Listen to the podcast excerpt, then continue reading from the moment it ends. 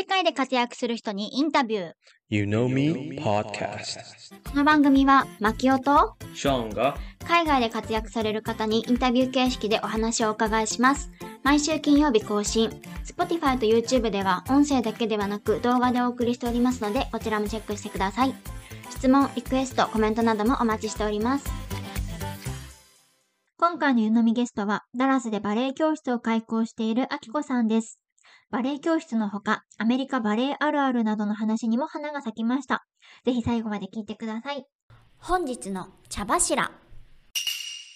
今回は台湾の電化製品、調理器具について一つお話ししたいと思います。名前は大道電鍋。えっと、大きいに同じ電気の電鍋、えー中国語だとダートン電語っていうんですけども、こちらの調理器具がまあすごいんですわ。っていうのが？一応名目は炊飯器になってますね。ライスクッカー。で、えー実は一家に一台じゃないんですよ、もう。一家に平均だと1.7台と言われておりまして、2台持ちのお家もたくさんある、そんな調理器具になっておりまして、はい。はい、60年ぐらい前に、えーその東芝さんとその大道さん、台湾の会社が一緒になって作った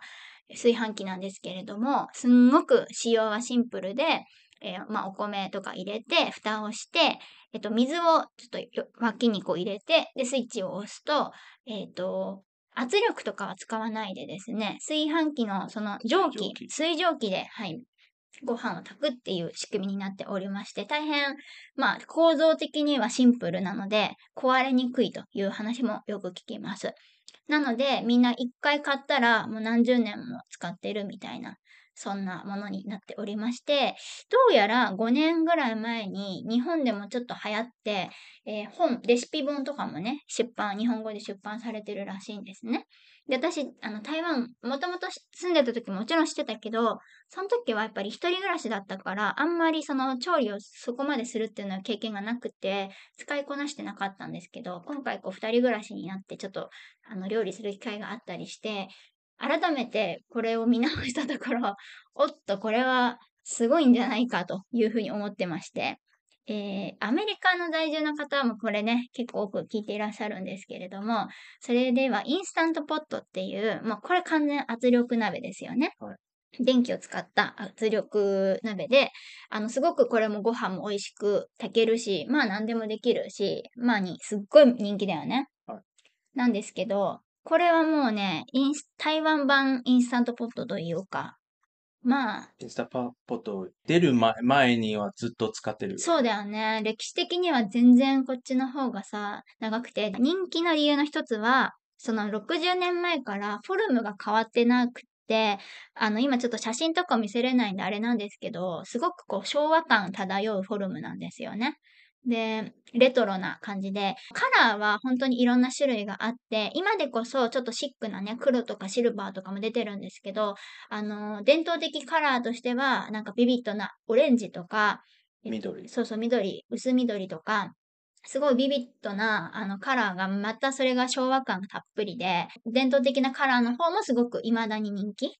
だけど、台湾だとすごくこう雰囲気に合うんだけど、みんな言ってんのが、なんかそれを日本に持って帰ったら、なんか日本の雰囲気に合わないみたいなね、とか言われたりするから、日本に帰る人は結局シルバーとか黒を買った方が無難なんじゃないかっていう話も聞いたりするんだけど、あの、そしてまた、実は大道電鍋の私、料理教室に行ってきて、で、その先生、台湾で活動してる日本人の方なんですけれども、ちょっとい、ずれね、このポッドキャストにも出演してもらって、あの、その電鍋の凄さについて語ってもらおうかななんていうふうに思ってます。じゃあ、台湾人として電鍋ってどういうものですか？ご飯と蒸しパン、うーん、なんか料理するってイメージはあまりないの？スープ。あと、ルローファンとかもそうつくんじゃない？あつ作るは作るんだけど、それがうん一般的ね。うん。で、すごいところは、すごいとこは、なんか低温調理とか、何でもできるんだよね。揚げ物がちょっと、あれ、温度が足りないから、多分、揚げ物以外だったら、だいたい何でもパンを焼くとか、蒸すとかも、チーズケーキもでしょ？うん、ケーキ類もできるし、まあちょっと、それはおいおいね、あの、詳しくお話できたら面白いかなっていうふうに思って、あとは、大道電鍋とインスタントポットの違いみたいな YouTube も出したら面白そうじゃない？あスペックはどっちがいいか、歴史はどっちがあるか、販売台数はどっちがいいかみたいなさ、面白い。ね、やってる人いるかな？インスタポットがないんですけど。まあ、そこは経験談で。そうインスタントボットはちょっとダラスに置いてきちゃったんですけどね。はい、そんな感じ。あとは、関係ないんですけども、ゆのみポッドキャストのウェブサイトを作っておりますので、ぜひこちらもチェックアウトしてほしいのと、え今回のポッドキャストを聞いていらっしゃる方、ぜひぜひお願いしたいのが、Apple Podcast、Spotify でぜひあのレビューを残していただけると嬉しいです。今回長いよな。6分だよ。やばい。はい、そんな感じです。本日の湯飲み。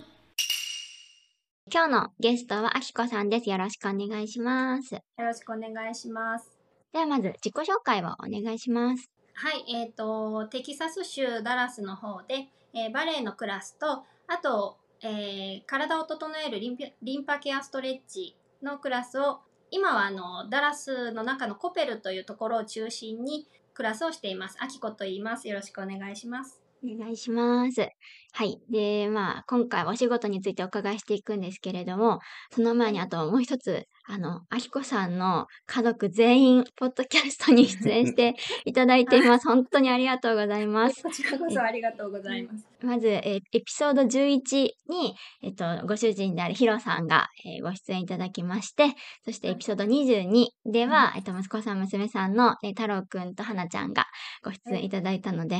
もうご家族全員で 私たちのことをサポートしていただいていて、本当にいつもありがとうございますこち。らこそ大変お世話になってます。次は親戚をもう狙いましょうか。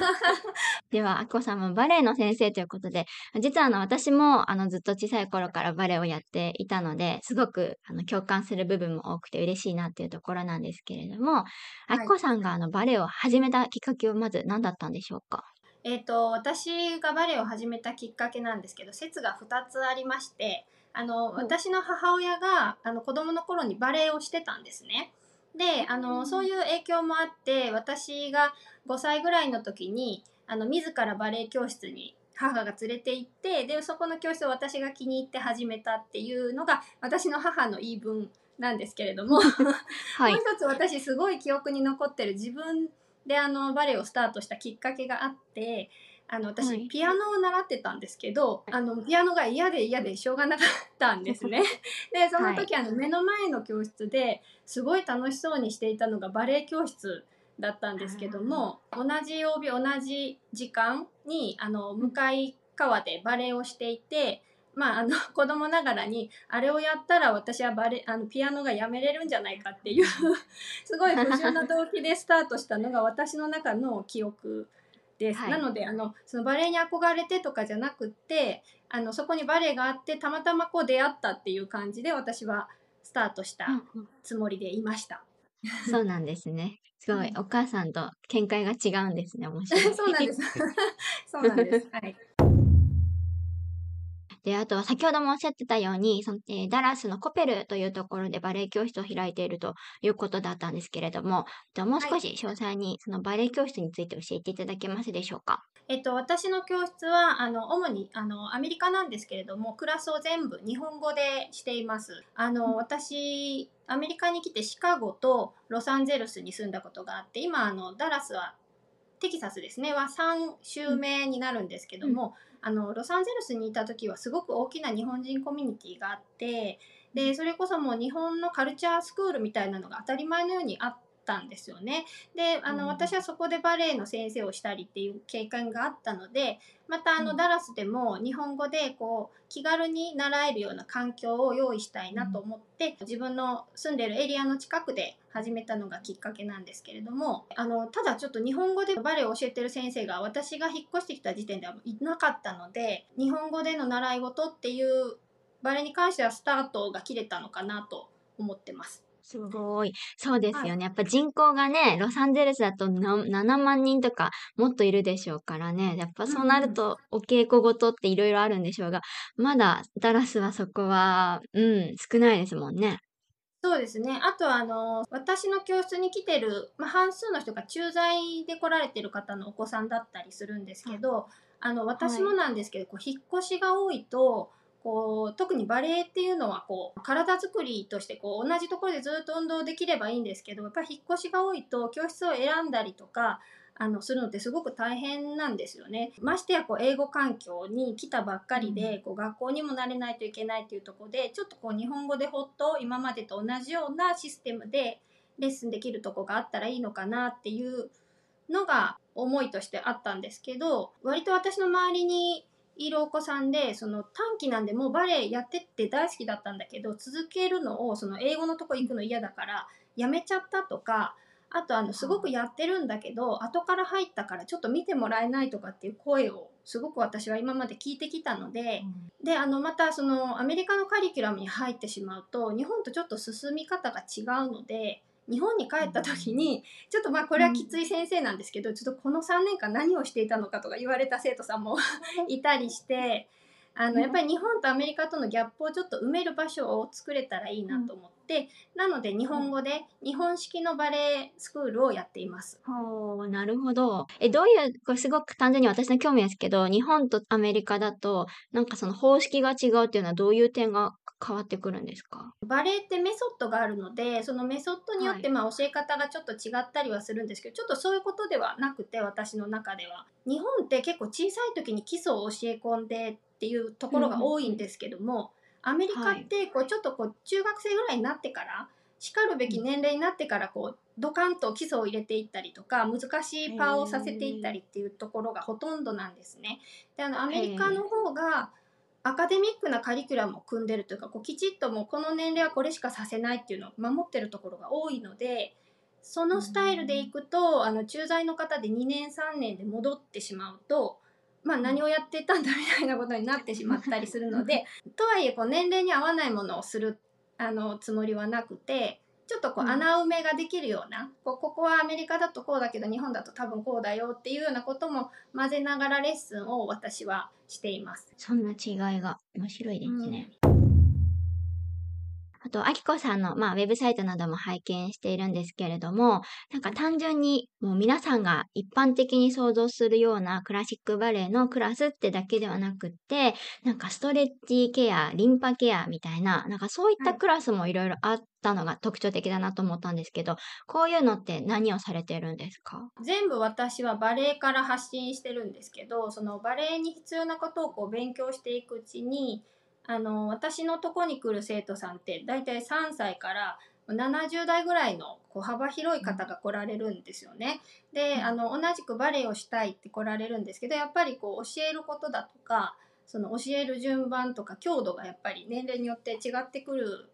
んですよね。で特に大人からバレエをして560代っていうとあのただただバレエを教えてもこう体を壊してしまったりっていうこともあるので特にねほんと35歳ぐらい超えるとただ運動するだけじゃなくって体をまず緩めてあの元ある体の状態に戻すとか、まあ、整えてから運動するっていうのがすごく理想的なんですけど、うん。その整えるっていう面で言うとリンパケアっていうとこうエステティックのこうリンパドレナージュみたいなこう揉みほぐしてこう流すようなイメージ持たれる方も多いですけどそうではなくってこう自分の体の中からあのリンパの流れを良くするような運動を提供してで、まあ、バレエの準備に当たるようなクラスを最初はスタートしたんですけど、まあ、そうするとあのそのクラスだけでその腰痛が治ったりだとかあの膝が痛かったのが治ったりとか体のねじれが取れたりっていう人がすごくたくさんいらっしゃったので今はもうそれだけをメインにしてリンパケアのクラスなんですけどそれリンパケアっていうとちょっとイメージがつかないかなと思ったのでそね。っとまあはい、あの本来ストレッチって伸ばしたりするんですけどそういうことはしてないんですけどストレッチってつけてちょっとかあの分かりやすくあの名前をつけてクラスをしてます。エステも、ま、あの整体もずっと通えたらいいんですけどやっぱりお金もかかるし時間もかかるので、自分でセルフ整体ができたら一番いいじゃないですか。でまあそれだとあの安全にまあ80超えても90超えてもできるしあのあと自分で自分の体が治せるって知ってるだけですごい安心感になるので、あのまあ、私のクラス来てる生徒さんはこうずっと続けてる人は結構みんなあのいろんなことに安心して帰ってるような感じがありますね。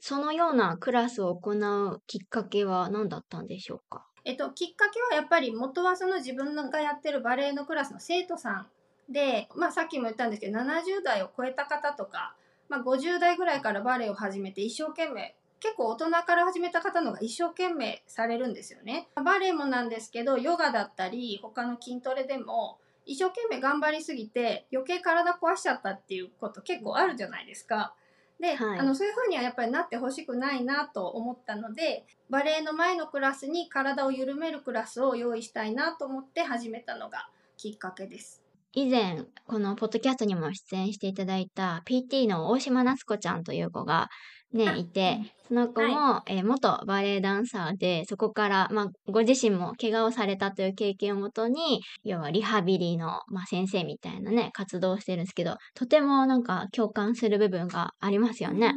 うん、そうですね。なんか突き詰めると結構、あのーもうドクターの人と同じ感じとか、まあみんな思いは一緒でアプローチが違うような感じかなと思ってます。うん。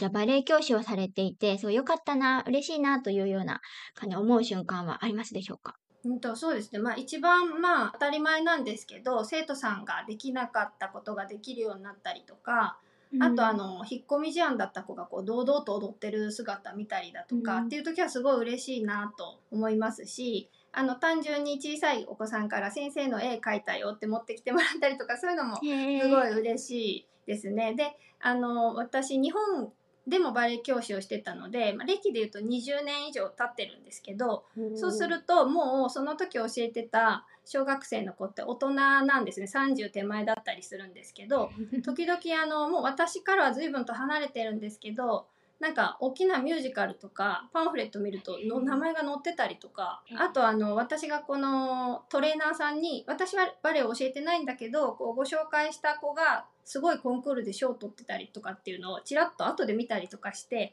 一人でこうすごいね嬉しいなと思って、うんうんはい、一人一人で勝手に喜んでるんですけど。なんかちょっとずれるけど、これ私の経験もそうだけど、なんかバレエって、その、ね、皆さんが想像するのはすごい踊るっていうそのダンス、ダンサーのとこしか見えてないかもしれないけど、そのプロセスの中で、なんか先生との関係とか、あと協調性というのか、みんなでこう合わせて踊らなきゃいけないっていう部分も鍛えられたりとか、まあ音楽性、芸術性もそうだし、なんかもうトータル総合的にいろんな面で訓練されるじゃないですか。はいはい。だからなんか、こんなにいい習い事ないんじゃないかって正直思って私はいるんですけど、どう思いますか？いや思います。あの特にねあの、まあ、お子さんはもちろん成長期にすごくあの情緒も安定安定するというか、まあ、鍛えられるのでいろんな能力が開花するんじゃないかなと思うんですけど私すごい大人の方にバレエっていいなと思っていて、あのバレエのメソッドってこう勉強すればするほど本当に大人の人の体の、まあ、深層のコアですよね。コアを鍛えるのにむちゃくちゃ考えられてるなって思うので、あの安全に急に運動してこうブチッと切れてしまうような運動ではなくてこうじわじわっと運動して本当に芯の強い体を作っていくっていう面で言うと年齢を重ねても元気でいられる秘訣がいっぱいあるなと思います。リンパケアの観点で言うとねあのうん例えばこういう角度に首を曲げるとリンパが流れやすくなるとかっていうのがあるんですけどそれがね、うん。もうまさにバレエのポーズだったりするんですよ。うん、なんであのバレリーナってみんな顔がちっちゃくてこうシャープな感じで首も長いイメージがあるじゃないですか、あれってたまたまそうなんじゃなないし最初からそうだったわけじゃなくてそういう運動をしてそういう形になってるんだなっていうのを私も後から知ったというか、うん。なので大人の方のアンチエイジングにすごくいいと思います。実は私も、あの、いつだったかな、高校だか大学の時に、まあ、バレエずーっとやってたのに、一旦やめたんですよ。あの、学業の関係で。そしたら、やめた瞬間に、多分体幹がなくなったんだと思うんですけど、なんかまっすぐ歩いてる感覚が消えちゃって、ただ歩いてんのになんか、すごい横に揺れてる感じがするっていう へ、多分それずっとバレエやってたからだろうなってすごい思ったんですけど。あ。へー。牧雄さんもさっきおっしゃってたんですけどバレエってすごいイメージが強いのであれでは運動にならないとかって言われることが結構あったりするんですけどあのうん。割とハードなのであの、うん大人の方で体験に来られると思ってたのと全然違ったこんなところが筋肉痛って もうほぼ100%皆さんそうおっしゃるぐらいいろんな今まで使ってなかったもう全身使いますよねバレエは。うんそうなんですよね。全然思ってなかった。ここが筋肉痛みたいな。それすごいわかる。よくある。ねあと本当にこれも最近私ももう40超えてるので思うんですけどこう大人になって自分の体の頭の先から足の先指先までのことを考えながら過ごす1時間なんてないじゃないですか。で音楽聴きながらもう本当自分のことにしか考えてないぐらいのなんかちょっと瞑想に近いような自分の中に入って。なんかこう心も整理されたりするんじゃないかなっていう感覚がありますけど。とりあえずバレエの時間でも鏡を凝視するじゃないですか。はいで、なんか改めて自分のポスチャーとか見ると、あ、ここ、こうなってた、みたいな、全然思ってたのと違う、あ、ここお腹が引き上がってないとか、なんか、うんそういうのが気づけますよね。そうですね。うん、本当に、うんもう普段全然考えないことばっかり考えますよね。共感ポイントが多いですね、私大。人の人にこそ勇気出して来てほしいなと思って、今もちょっとあのサークルみたいな感じで、ちょっと大人のクラスはがっつりクラスとしてはやってなくて、あの、和気あいあいとサークル感覚で今やってるんですけど。いいですね。参加したい。日本って人バレエ人口めっちゃ多いですよね。日本は本当にすごいですね。もう大人のクラスだけで賄えてるところもいっぱいあるし、大人の人だけの発表会とかもやってますしね、今。うんコンクールもありますよね、多分。うんすごいわ。そこまでの文化がまだ台湾には根付いてないのがね、ちょっと残念なんですよね。うんでもアメリカも面白いですよね。なんかうん自由なので、それこそうん。プロフェッショナルのクラスクラスにあの今日始めたばっかりの方も平気で参加するじゃないですか。私すごいそれが好きで、日本だと絶対そういうのはないんで、面白いなと思って。そう、やっぱ自由で、なんか、いつの間にか途中でいなくなってる人とか結構いますよね。そうですね、みんな自由ですよね。あと、これ、バレエあるあるでなんかで見たり、確かにと思ったのが、なんか、日本だと、レッスン終わったら、なんか先生にみんな、ありがとうございましたとかって言って、で、みんなこう、シューズをこう、用意したり、なんか着替えたりとか、すっごいゆっくりしてるんだけど、アメリカは、ありがとうございましたって言ったら、みんな、そのままもうド、ドアに行っちゃって、誰も残ってないみたいな。そうですね、早いですよね。撤収が早いし、あのみんなそのまま帰るから、私も逆に日本のあの行って着替えてまた着替えて帰るっていうのがもうできない体になってしまったというか、もうそのまま帰りたいなと思って。うん。みんなバレエウェアのまま車乗ってますよね。そうそうですよね、うん、車文化だからっていうのがまあ大きいですよね。楽ですね。とっても。と子供とかちびっ子はもうバレエシューズのまま外歩いてたし、それダメでしょはい。って思うけど。そうですよね、うん、もう全然違いますね、で私、姪っ子がアメリカでバレエ教室でで行ってて、外うんうん。バレエ、バレエシューズで歩いてるから、絶対ダメ。そんなんダメとかってめっちゃ怒ってたよね。でもみんなお母さんたちは、え、なんで怒るの？みたいな感じで言われちゃあって。へえあそうなんですね。それでバレエそのまましちゃうんですよね、そう、みんなそのまましちゃってて、意味ない。ししかもその発表会でさ、あの、本当に、ある意味で楽し、楽しかったね。そう、なんか、めいっ子のその発表会見に行ったんですね。で、会場は SMU の大学の中にあるホールで、もうままあまあそれな大きいホールだったんですけど、ホールの割にめっちゃお遊戯会って感じで、子供たち、まあ、あの時で4歳、5歳とかなんですけど、お母さんたちがなんか1列目、2列目に座っちゃってたから、どうやら子供たちからお母さん丸見えだったみたいで、もあう全然誰も踊らなくって、みんな、あ、あはい。みたいな、ずっとステージからされちゃって、ちゃんと照明とかもね、暗くなるような、割とちゃんとしたホールなんですよ。けど、みんな誰も踊らないで、ま、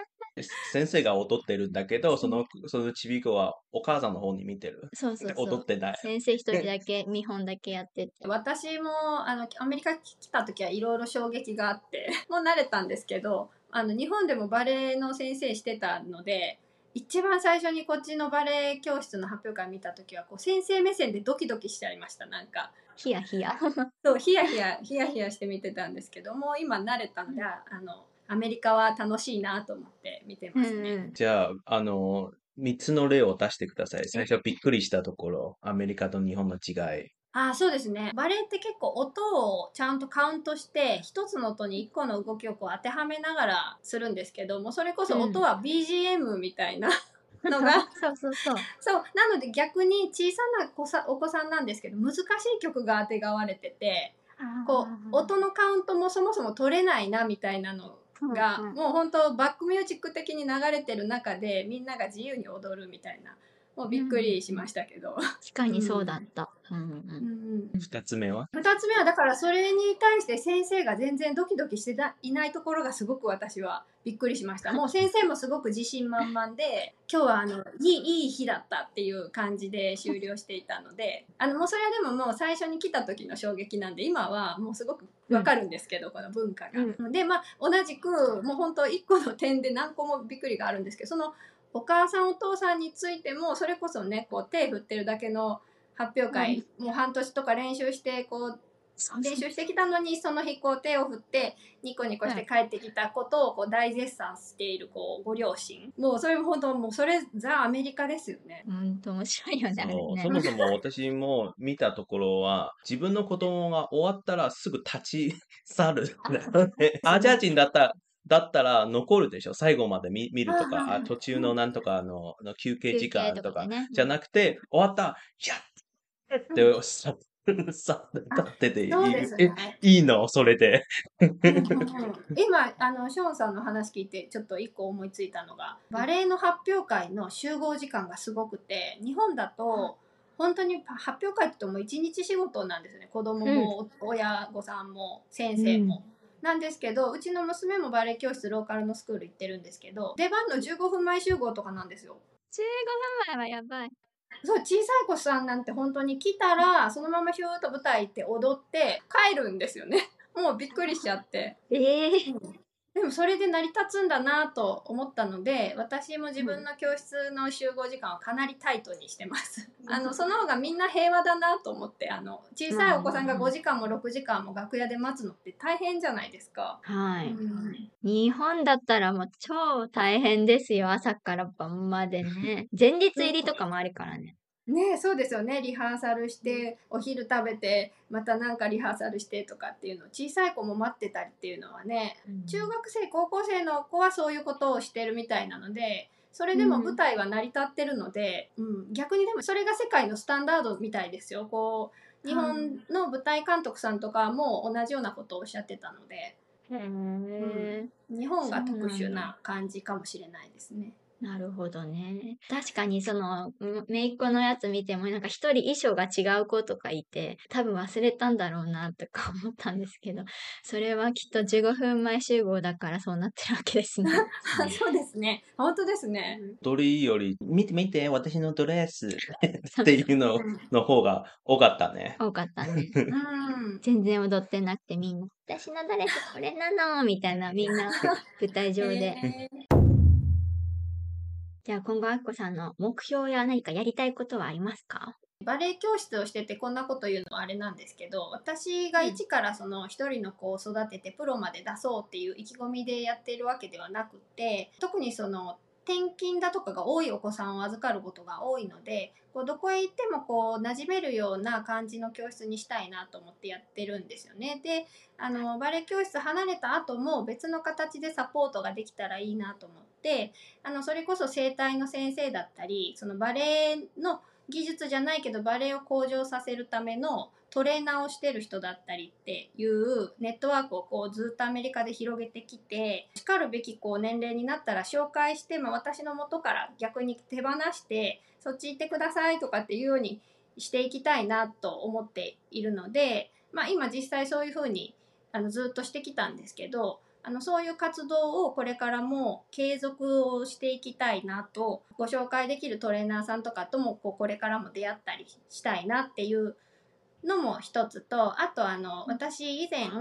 日本でトーシューズ専門のシューフィッターをしてたことがあるんですけど、そうなんですか。はい、であすごいのバレーシューズというかトーシューズって硬い靴で適齢になるとね教室でいいですよって言われて履かせてもらえる靴なんですけどアメリカももちろんシューフィッターの人がいてあの、うん。その人に勧めてもらってるんですけどこう日本語ベースとか日本から来た子からするとこう今まで使ってたトーシューズが全く全部なくなっちゃうんですよねアメリカに来ると。うんでまたうん。バレエシューズ選びに困ったりとかあと日本にもあるんだけど名前が変わっててわからないとかっていうそういうあのトーシューズのサポートとかができるようになりたいなっていうのがこれからの私の目標ですね。めっちゃ需要あると思いますよ、それ。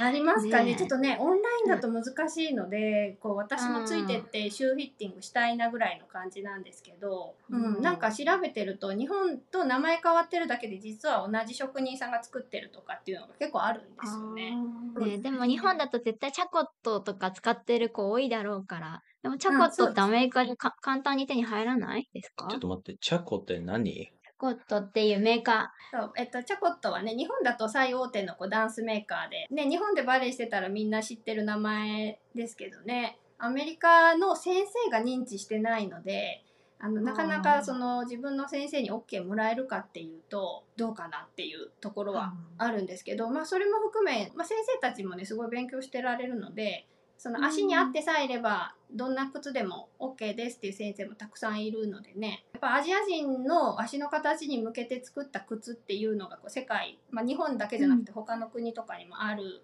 しその西洋人の足の形にこう無理やり当てはめて履いていくとしんどいなっていう部分もあるだろうしあとまあー。単純にもう英語なんで勧められたらそのまま履いちゃってますみたいな子の方が多いんじゃないかなと思うので、分かる私になりたいなと思ってるんですけどバレエしてる子からするとトーシューズ選びって本当もう旅みたいな感じでずーっと探してますよね、みんなね。そう、何十足も試しますもんね。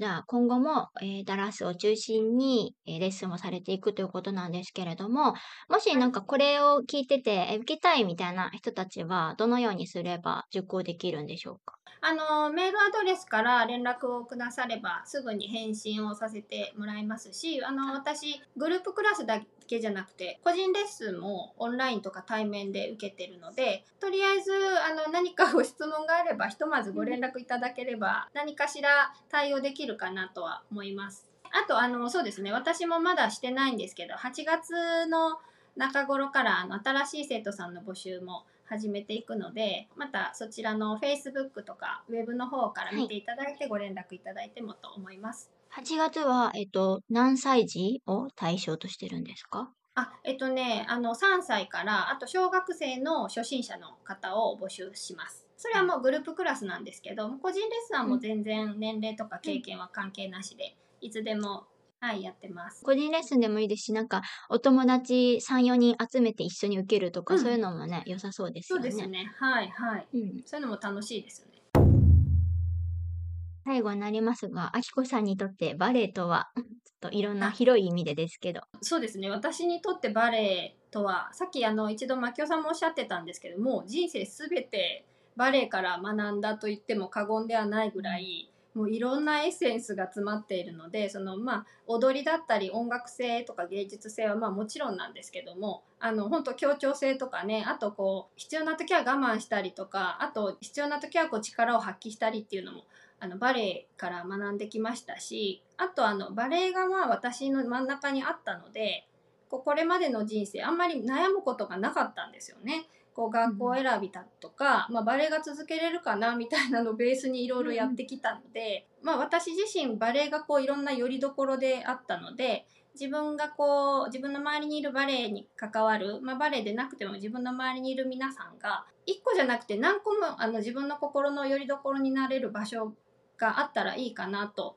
私は思うので、まあ、私にとってバレエはもう人生のすべてとあとまあ心のずっと拠り所ですね。しかも、やっぱバレエの素晴らしいのは、やっぱなんかゴルフとかと一緒で、なんか障害スポーツじゃないけどね、死ぬまでできるっていうのが最高ですよね。うん、そうですね。いろいろ運動してもやっぱりバレエやりたいなってなっちゃいますね、今は。じゃあ今日のゲスト、あきこさんでした。どうもありがとうございまはいし、た。ありがとうございました。当番組へのゲスト出演希望募集中です。次戦多戦問いません。概要欄のリンクからご応募お待ちしております。ゆのみポッドキャストは、ウェブサイト、各 SNS を運営しておりますので、ぜひこちらもチェックお願いします。それでは次のエピソードをお楽しみに。